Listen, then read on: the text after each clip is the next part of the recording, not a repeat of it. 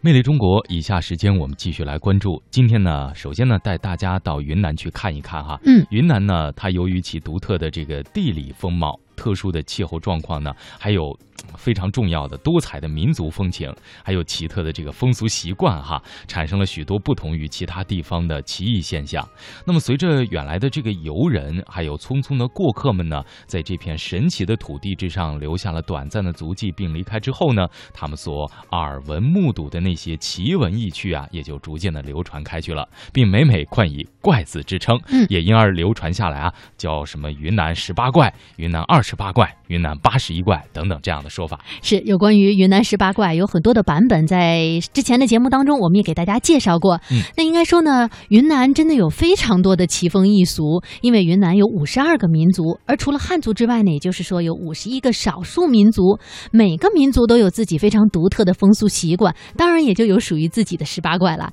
那到底有多怪呢？之前的节目当中啊，我们给大家介绍了，比如说像景颇族的无字情书，像。相信大家对于那份独特的浪漫，还有景颇族姑娘追求爱情的勇敢啊，会记忆犹新。嗯，那么接下来呢，另外呢，我们要为大家介绍了生活在这个怒江边上的叫傈僳族，还有怒族等少数民族的一些习惯。那么今天呢？咱们要继续带您了解一下，也是和呃婚恋啊和感情有关系、爱情有关系的哈。了解一下傈僳族的婚恋习俗。是，呃，在傈僳族啊，有一个很特别也是很传统的娱乐项目，或者说是求偶的活动，那就是每年的正月初四、初五要举行江沙埋情人。哇哦！啊，这两天呢，听着有一点不可思议，是不是？听着怎么这个“埋”字感觉有点儿啊？嗯。明白王真的意思了，你知道我的意思。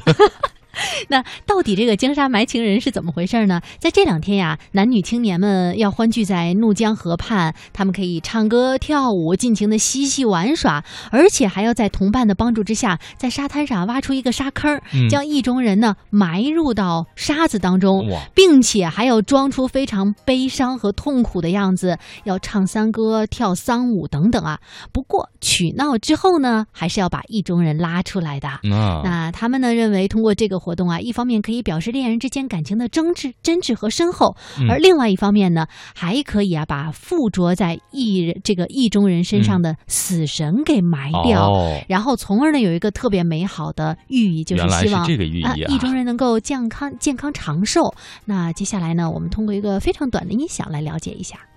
沙坑里埋人是情人们追求幸福的游戏，埋葬的是那旧日的苦难，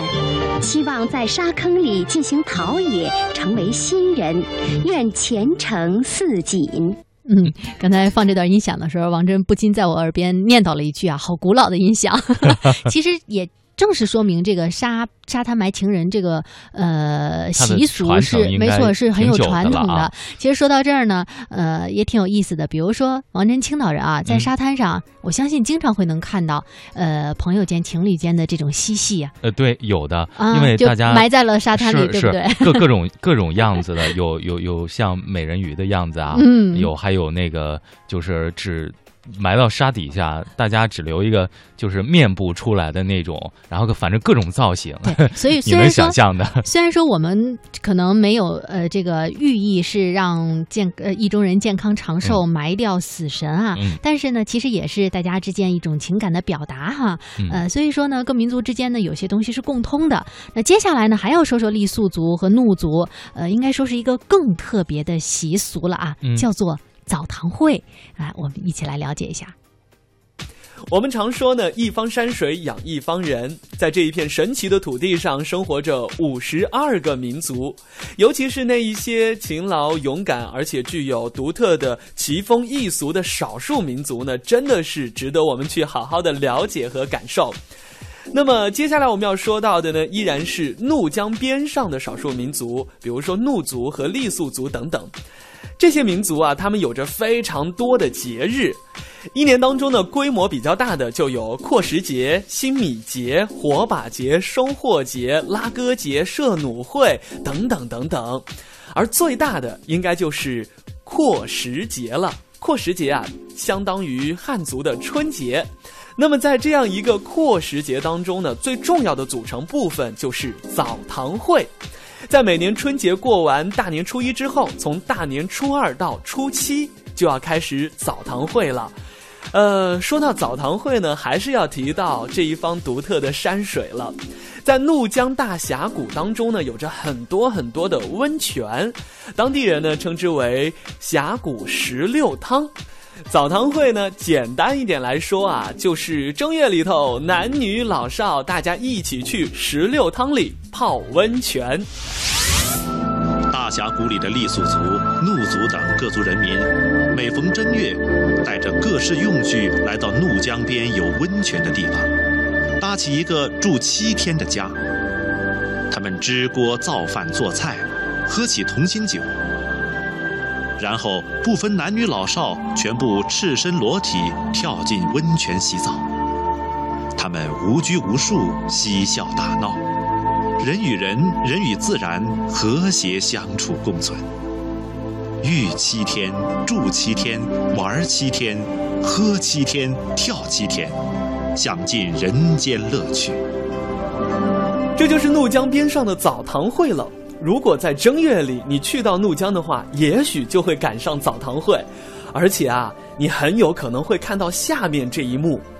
呃，在这个温池里头泡着几个女孩子，其中有一个女孩子的男朋友来找她了，小伙子呢就会殷勤的拿着女孩子的衣服侍奉在左右。而那个女孩子呢，也会非常优雅的啊，不紧不慢的把衣服啊一件一件的穿好，然后啊还会拿出化妆盒再化一个妆，再然后就跟男朋友手挽着手去参加啊什么赛歌会啊，或者是荡秋千的比赛了。哎呀，这一幕啊，一定会让旁边一直观看着的那些衣冠楚楚的，就是穿着衣服的其他民族的朋友会觉得。可能会觉得有些不自在，或者说不自然吧。但是慢慢的你会发现，哎，也许你也会抵挡不住诱惑，会慢慢的放松自己，宽衣解带，进入这个澡堂会的大集体。大家未尝不可尝试一下，卸下自己最后的面具，同怒江边上的傈僳人一样，怒族人一样，以赤子之心坦诚相对一把。哼哼，好了，这是非常特别的一个这个奇风异俗了。那么，我们汉族的春节在怒江边上呢，叫做阔时节；而在云南的布依族，在这个时间，他们又有什么样的节日呢？又是怎么庆祝的呢？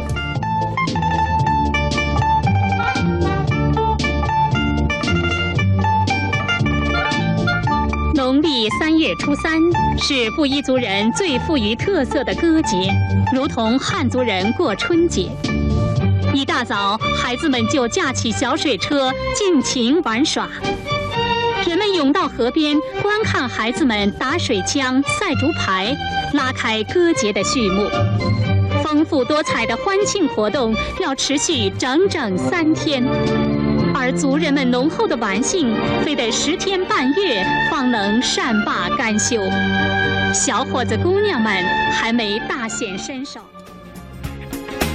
哎呀，刚才听了这录音之后啊，感觉这少数民族的节日啊，真的是让人一听就忘不了了。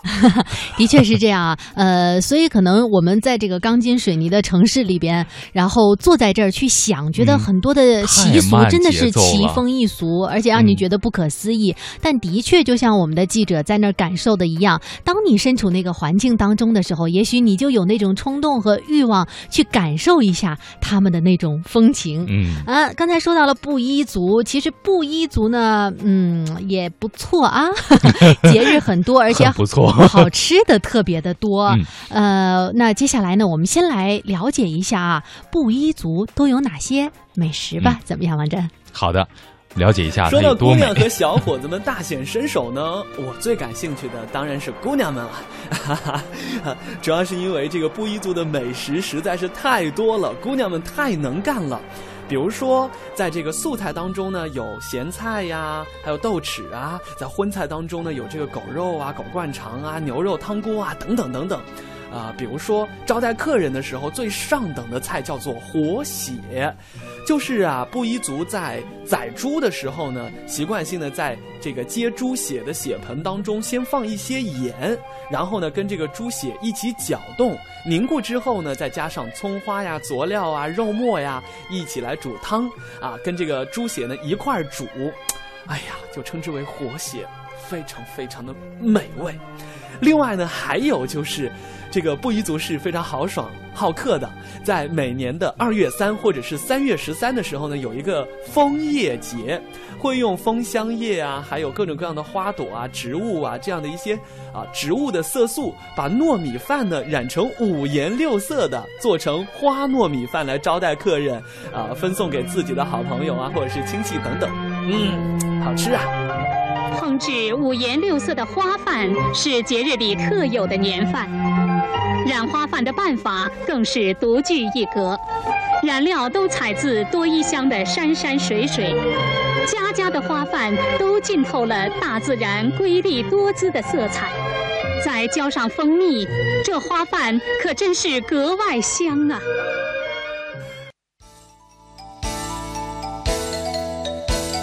嗯，我们刚说了布依族的美食啊，不知道大家听起来有没有格外的香呢？那最后呢，再给大家简单的介绍一下布依族的节日，真的非常的多。比如说呢，每年的正月初一到二十一的时候会举行跳花会，还有三月三的时候呢，也是布依族的传统节日啊。另外呢，六月六呢同样是佳节，而且布依族会非常重视这个节日，称之为小年。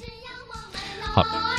好那么接下来呢，我们再来关注一下另外哈，每年的这个农历的六月二十一号到二十三号啊，有一个叫歌节哈。当然呢，这也是贵州的这个宜兴地区的布依族的一个传统节日了。